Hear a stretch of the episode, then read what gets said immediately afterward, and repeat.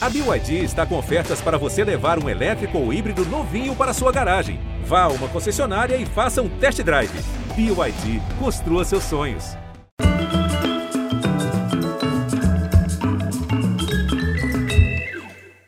Olá, bem-vindos. A menina criada na Amazônia cresceu com a sensibilidade e a inteligência atiçadas pelo maravilhoso, as tempestades na floresta. Uau! O mistério a desafiava.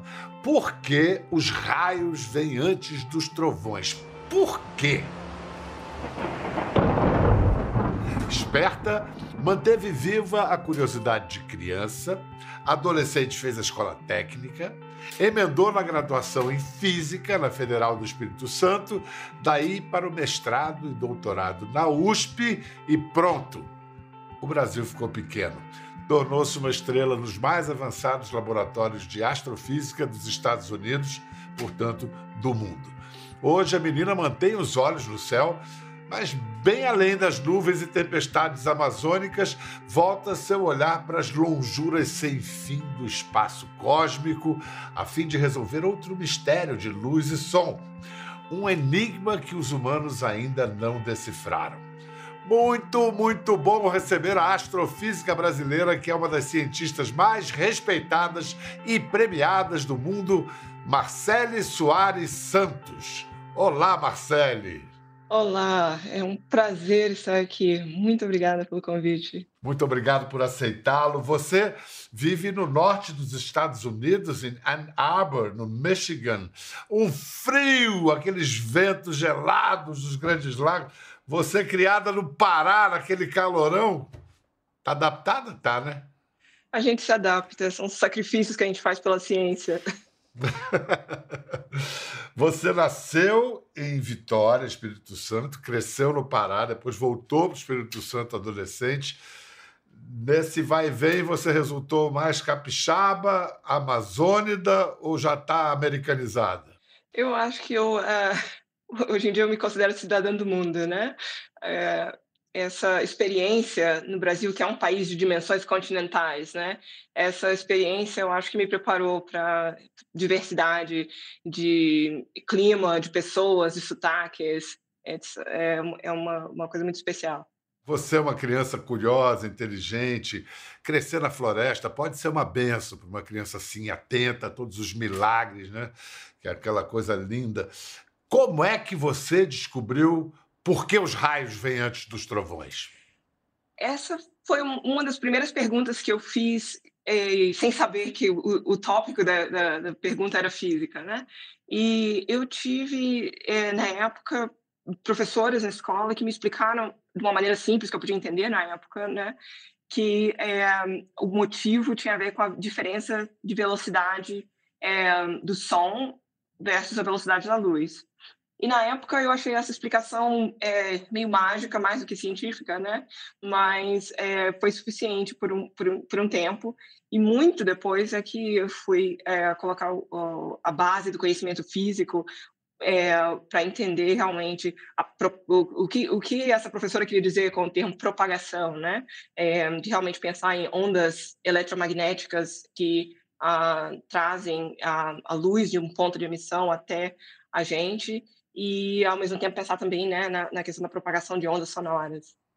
Escuta, você sabe que tem um filme em cartaz aqui no Brasil, acho que você vai gostar. Um lindo filme, vai ser o. Está concorrendo para ser um dos indicados a melhor Oscar estrangeiro, a indicação brasileira para concorrer a ser indicado entre os, é, é, na categoria. E pode ter alguma coisa a ver com a sua história. É a história Vamos ver um, uma cena de Marte 1. Sabia que o sol que a gente está vendo agora é o sol do passado?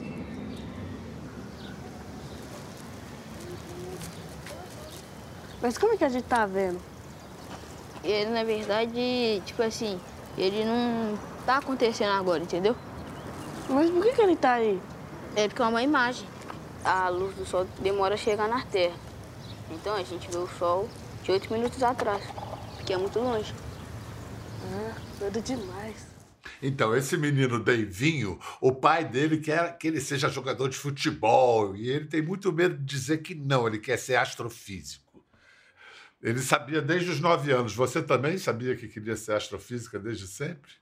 Eu acho que eu não tinha o termo astrofísica como parte do, do meu vocabulário nessa idade, mas eu sabia que eu queria ser cientista, eu, eu sabia que eu queria estudar o, o, universo, estudar as coisas. E eu lembro que um, o Sol foi realmente uma das coisas que é, mais me impressionou quando eu comecei a estudar sobre, é, né, sobre isso, e eu achei interessante que esse foi o primeiro exemplo que apareceu ali.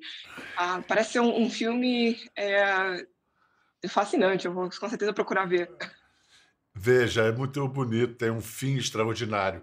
E é o seguinte, ele quer ser é, membro da tripulação de Marte 1, que vai em 2030, pretende-se ir para viagem de ida, né? Para Marte e colonizar o planeta. Você toparia algo assim? Uma viagem só de ida? Não sei, acho que não. Mas é, uma jornada né, de exploração espacial, com certeza é uma coisa que eu adoraria fazer. Agora, um desafio ao qual acho que você já está ficando acostumada. Explica em linguagem, em linguagem de TV aberta para o Brasil o que, que você estuda exatamente. A minha pesquisa ela foca a questão da origem e da estrutura do universo. Para de onde viemos, para onde vamos, qual será o futuro do nosso universo? Essa é a, é a questão principal. Agora, as ferramentas que a gente usa para essa pesquisa são observações de objetos astronômicos, é, por exemplo, colisões entre estrelas, é, é, são fenômenos que você pode imaginar que são de alta energia, geram uma grande é, quantidade de radiação eletromagnética e também a radiação gravitacional, é, que é, essa é uma parte mais nova da minha, da minha pesquisa, porque a gente tá, é, tem agora a capacidade de, de detectar essas ondas gravitacionais. É, e através da observação desses objetos e da luminosidade deles, a gente consegue mapear qual é a taxa de expansão do universo e qual é a história de evolução do nosso universo. Olha, Excelente a, a, definição, acessível. Vamos lá. E você estuda, agora vai ficar mais difícil, a energia escura. A, a energia escura, ela é uma forma de energia que é invisível, no sentido de que é, eu não consigo construir um detector para a energia escura, da mesma maneira como eu consigo construir um detector para energia eletromagnética, por exemplo. Né? É, mas ela é extremamente importante para a evolução do universo, principalmente do universo recente, onde a gente está hoje. O que a, a energia escura faz é promover a expansão acelerada do universo. Então, se você pensar na teoria do Big Bang, que é a ideia de que o universo começou pequenininho e muito quente e está expandindo e esfriando nos últimos 13 bilhões de anos. Uh, se você for pensar nessa, nessa é, história de evolução do universo, é, você não esperaria que, de repente, essa expansão ia começar a acelerar. Porque para acelerar a expansão, você tem que ter uma fonte de energia que está promovendo essa aceleração. Muito bem. Em 1998, é, um grupo de astrônomos que estava observando explosões de estrelas chamadas supernovas, eles descobriram que a expansão do universo estava de fato acelerando. Na verdade, nos últimos 5 bilhões de anos, a expansão tem acelerado cada vez mais. E então tem que haver uma forma de energia, mas essa forma de energia a gente não detecta de maneira nenhuma diretamente, então a gente chama essa energia de energia escura. Então, esse é um dos principais focos da minha pesquisa quando eu falo que a gente está interessado em estudar a origem e história de expansão do universo, a energia escura é uma peça fundamental da história recente do nosso universo e a gente não sabe qual é a natureza física dela. Então, esse é um motivo para a gente construir novos telescópios, fazer melhores observações para tentar entendê-la. Bom, mas a gente sabe que ela existe, né? não é um achismo, a gente sabe que ela existe. Da, Com da, certeza. Do, tá, do universo assim conhecido que a gente tem, é, quantos por cento desse universo é feito de energia escura? Atualmente, 70% do nosso universo é composto de energia escura. Ou seja, tudo que a gente conhece, toda a matéria que a gente consegue é, é, pegar né, e, e manipular no nosso ambiente, se você somar todo esse conteúdo, ele, na verdade, é uma fração muito pequena do total. A, a vasta maioria da quantidade de, de, do conteúdo do universo atual está na forma de energia escura que a gente não tem nem ideia do que seja. Nossa. É, o mistério aí e a origem né, do, do, do, mistério é o fato de que a energia escura ela não é detectável através de interações com matéria normal. Né? Então, se eu construir um detector aqui na Terra, ou se eu for procurar evidência da energia escura nas interações no nosso ambiente, a gente não vai conseguir é, detectar nada. Por quê? Porque o efeito da energia escura, escura só aparece quando a gente está estudando o universo em escalas muito grandes. Então, a gente está estudando o espaço vazio entre a nossa galáxia e outra galáxia distante. Esse é o cenário em que a, energia escura vai se tornar realmente é, a, é, importante. E aí você vai notar diferenças sutis no brilho das estrelas devido ao fato de que o universo ele é muito maior do que ele seria numa expansão desacelerada. Né? A aceleração do universo faz com que o universo cresça muito rápido, então faz com que os objetos dentro do, desse universo tenham uma aparência é, de luminosidade mais fraca. O cara do botequim ali da esquina falou: tudo bem, o universo está se expandindo rápido e tal, mas por que, que a gente precisa saber disso? Por que, que é importante saber que o universo está se expandindo rápido? Essa é uma pergunta que a, aparece com frequência, principalmente quando a gente está é, tá querendo é, construir um próximo telescópio que custa milhões ou, ou bilhões de, de, de, dólares, né? É, eu acho que a principal motivação que a gente tem para perseguir esse tipo de conhecimento é realmente parte da natureza humana. Uh, antes de pensar em qual que é a aplicação prática imediata de é, um estudo, a gente que está interessado em fazer física fundamental, a gente está interessado em satisfazer uma das necessidades humanas, que é a necessidade de conhecer. Nesse sentido, eu acho que, mesmo que não tivesse nenhuma aplicação imediata, prática, é, o impacto da ciência que, eu, que, eu, que eu estou fazendo, eu acho que ele é profundo em é, suprir ou em, em é, tornar possível né, a gente conseguir é, é atingir esse nível de conhecimento que é tão importante. Agora, do lado mais prático, existem sim é, consequências práticas desse tipo de pesquisa que eu faço. É, por exemplo, algumas das ferramentas que a gente é, constrói, que são, por exemplo, detectores de alta precisão ou câmeras é, digitais com bilhões de pixels que vão em telescópios de, de grande magnitude. Uh, toda essa tecnologia que ela é desenvolvida para pesquisa, ela se traduz é, em benefícios para a sociedade. Então, por exemplo, nós estamos aqui hoje conversando a milhares de quilômetros de distância um do outro, e toda essa tecnologia que permite que a gente consiga se ver e, e se comunicar, muito dessa tecnologia foi desenvolvida para pesquisas, entendeu, nessa área. Então, nesse sentido, a, o impacto social e econômico, ele é grande. E, embora ele não venha necessariamente da descoberta científica, mas de toda a infraestrutura que é desenvolvida em torno dela. Olha só, a Marcele falando disso, isso ela tem em comum com os primeiros, os primeiros astrofísicos da história, que não tinham é, é, supercomputadores, grandes lentes, então eles inventaram, eles botaram a mão na massa, que nem Marcelo está fazendo, e construíram seus próprios instrumentos, telescópios e lunetas. Você, você gostou dessa parte de engenheira também, além de astrofísica? No meu caso, eu comecei a minha jornada pensando que eu ia realmente ser uma física teórica. Eu achava que eu ia estar do lado que, de fazer cálculos e previsões teóricas para as observações que outras pessoas iam fazer, né?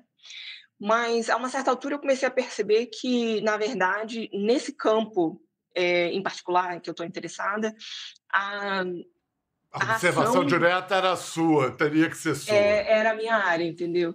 E, e isso foi uma coisa que é, teve um, um, impacto grande em termos de mudar a minha perspectiva para tentar não só é, pensar em, em, em, como fazer análise dos dados, mas em como construir um instrumento que é capaz de produzir os dados da melhor qualidade para você conseguir atingir esses objetivos.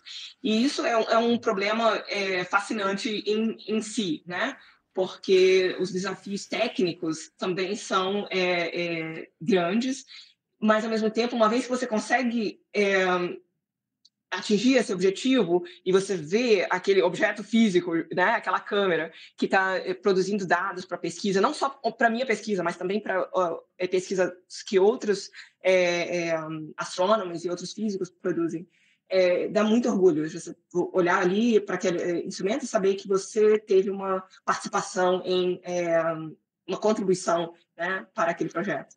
É o mesmo orgulho que nós, brasileiros, temos de ser compatriotas de Marcele e que há cinco anos, em 2017, junto com seus colegas, eles viram e mostraram para todo mundo um negócio que nunca ninguém tinha visto antes, que ficava a 130 milhões de anos-luz de distância.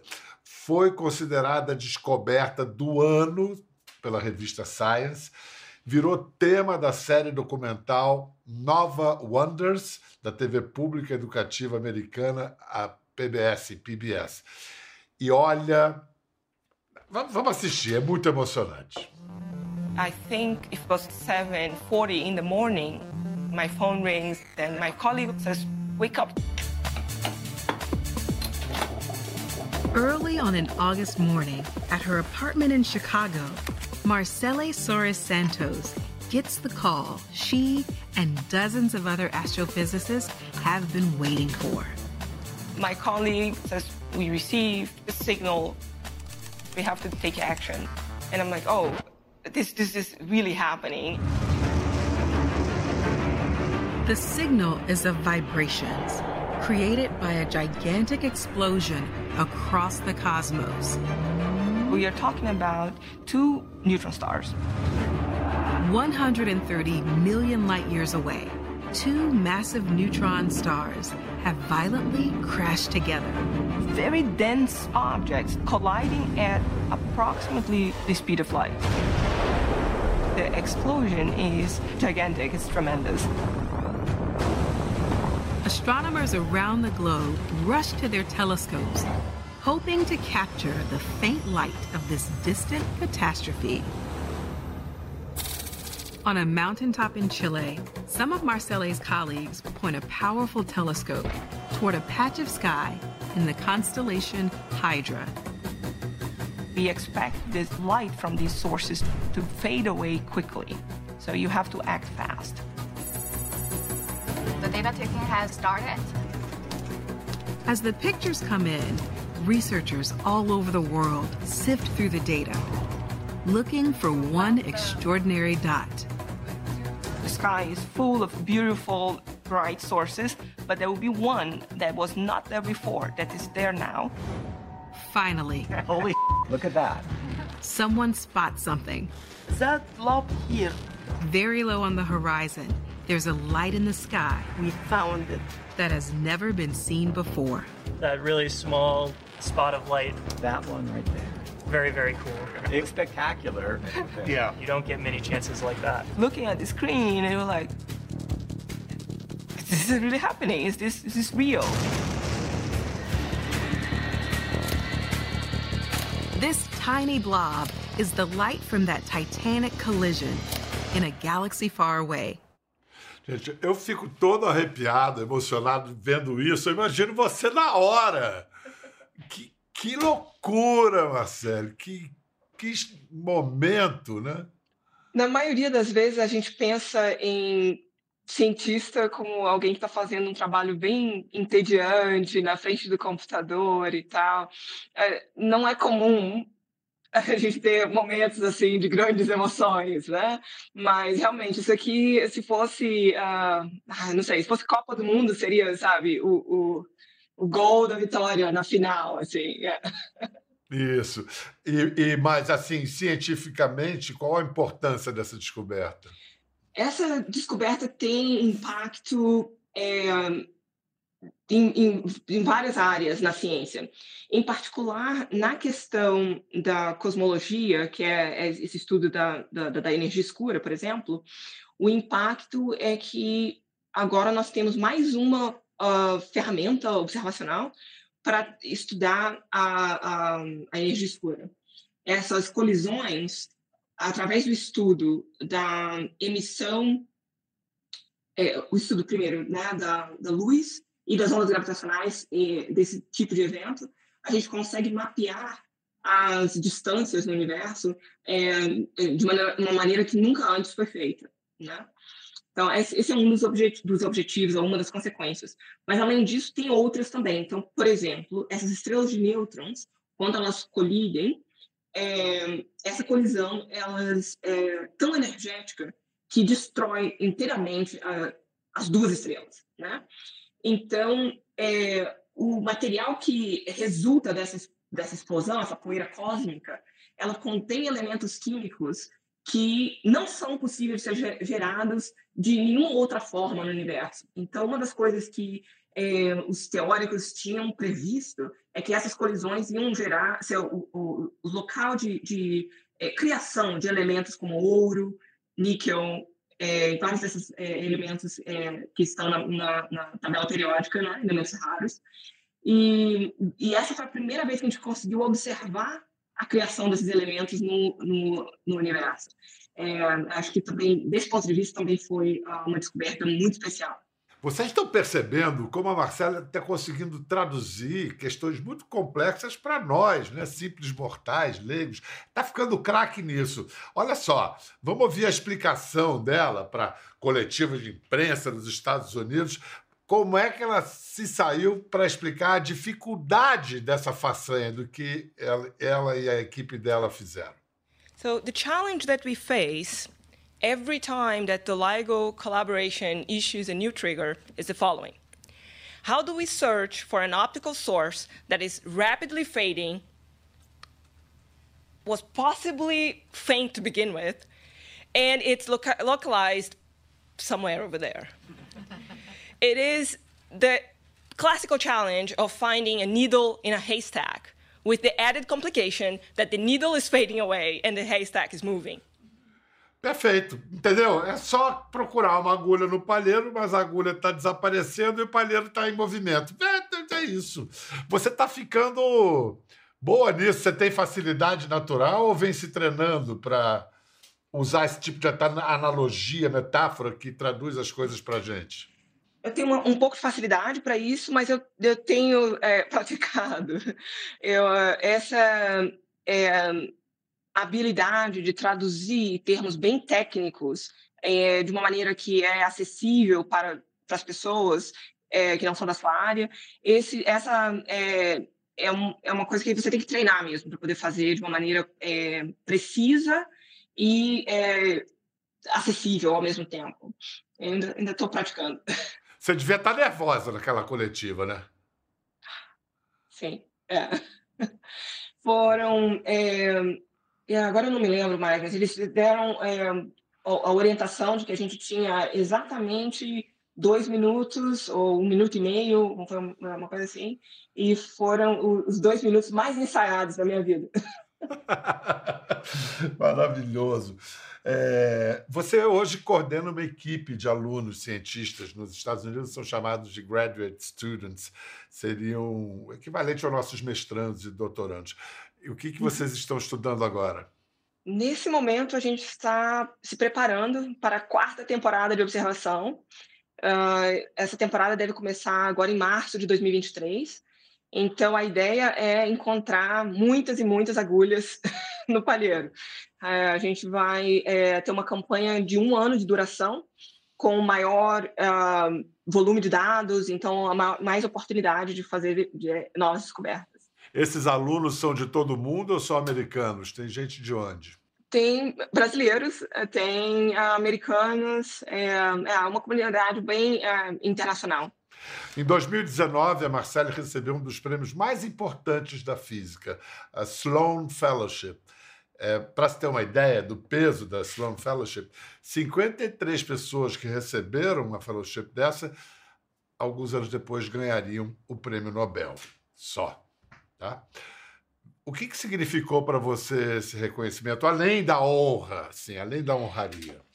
Esse prêmio teve um, um significado muito especial. Foi realmente uma coisa que é, me colocou é, no, mapa, né? De, é, e como, como você disse, em, em muito boa companhia com uh, pessoas é, do, do, mais alto nível na, no, no, meu campo de pesquisa, né? E um, esse reconhecimento é uma coisa que é, me deu muito orgulho e também eu acho que é, gerou também uma, uma, uma conexão maior com outros cientistas no Brasil e em outras partes do mundo também, porque eu acho que a gente sempre é, compartilha um pouco daquele sentimento de orgulho quando você vê alguém da sua comunidade é, ser é, prestigiado ou, ou né, receber um prêmio desse tipo. Então, é, é, realmente uma das coisas que eu acho que é, é foi, foi realmente muito especial e, e abriu muitas portas para mim, conectando com é, outras pessoas, com, com, o público, e realmente é, fazendo a gente sentir que o, todos os sacrifícios que a gente faz para poder construir uma carreira nessa área, todo o, o esforço que a gente põe nisso, é, realmente é, está valendo a pena, né? E está sendo uma coisa que está sendo reconhecido pela comunidade. Isso é muito bom. Marcelo, o que uma astrofísica faz nas horas vagas? Quando, quando janta assim, a astrofísica fica falando de estrela ou tem outro assunto? É, é muito comum que a gente fique falando sim de trabalho e fica tentando é, pensar, por exemplo, qual é a próxima é, grande câmera que a gente quer construir, quais são é, os desafios nessa área. Muita da conversa vai nessa direção, mas nem sempre. Eu acho que é, a gente é, tem um, um, leque grande né, de, de, de interesses é, e uh, são tópicos fascinantes. Assim. Que tipo de música você ouve? Que livros você gosta de ler? Não ficção ou ficção? Eu gosto muito de ler ficção científica. É, parece que é trazendo trabalho para casa, mas eu, uh, eu acho que tem um, um sabor especial. Você vê um, né, a, a representação é, fantástica e imaginativa dessa, é, dessas ideias né, que são tão profundas. Então, eu, eu, eu gosto muito de, de, ficção científica, tanto em termos de é, é, literatura, como também em, em, filme e em tudo.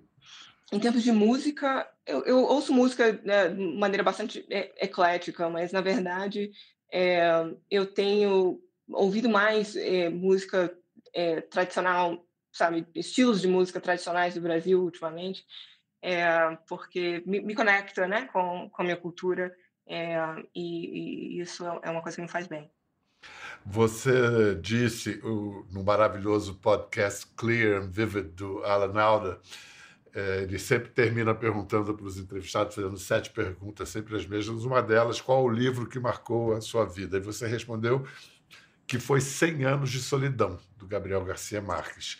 Dizer que, então, gostar do mundo da fantasia, você falou da ficção científica agora, da imaginação, do, do fantástico mesmo, ajuda quem vai estudar astrofísica, essa realidade profunda?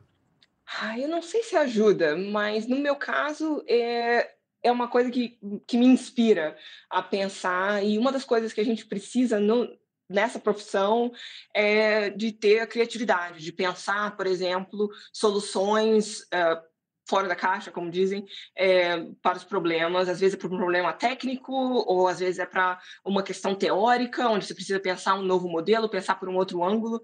E essa literatura fantástica, ela, ela te traz, é, eu acho, benefícios, porque te ajuda a exercitar essa parte da sua, da sua mente. Então, responde para gente o que mais lhe intriga no universo. A energia escura, com certeza, é o tópico mais é, intrigante para mim. Eu acho que é absolutamente fascinante e, ao mesmo tempo, é, me parece que a gente tem que tem que resolver esse problema, né? A gente tem sido tão bem sucedido cientificamente, né? Em termos de uhum. explicar uhum. os fundamentos da matéria e energia no universo, que me parece que está faltando uma grande parte do bolo, né? 70% do bolo aí está faltando. A gente precisa realmente é, investir nessa área, investir intelectualmente mesmo, né? É, a nossa é, é, é capacidade investigativa né, nisso. Mas você fala como se não tivesse tão longe, como se você sentisse que está ao seu alcance. A gente está progredindo rapidamente nessa direção. O, se você imaginar que a gente descobriu que a expansão do universo estava acelerando só em 1998, e nós já estamos a, atualmente num ponto onde a gente já mede os parâmetros e as propriedades né, da expansão do universo com precisão de alguns por cento, é, isso significa que a gente já fez um, um avanço tremendo nessa área.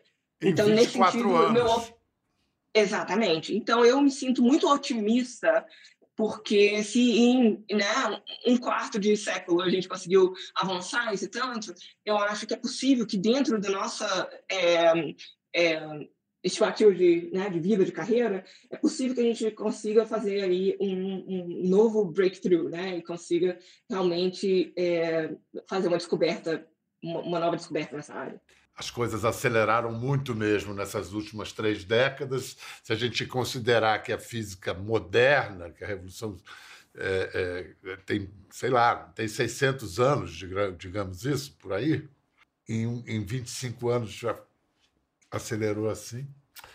Olha, maravilhoso conversar com Marcelo Soares Santos, maravilhoso conversar com você, minha querida. A gente deseja muita luz literalmente, no, no, seu caminho, no seu caminho pelas estrelas. Muito obrigada. Eu que agradeço. Muito obrigada. Prazer foi meu, adorei conversar. É, muito, é, bom. Muito bom, muito bom mesmo. Eu, eu, sou fã do seu show, então. ah, ótimo. que bom. E, e, a gente é muito fã seu. Muito obrigado. Como falo em inglês, mantenha o bom, o bom trabalho. Keep up the good job. Valeu para você Thank em you. casa. Obrigado. obrigado. E você em casa, olhe sempre para o céu. Tem muita coisa a aprender, mesmo você não sendo astrofísico. Tchau. Ficou curioso para ver as imagens do programa? Entre no Globoplay. Até a próxima.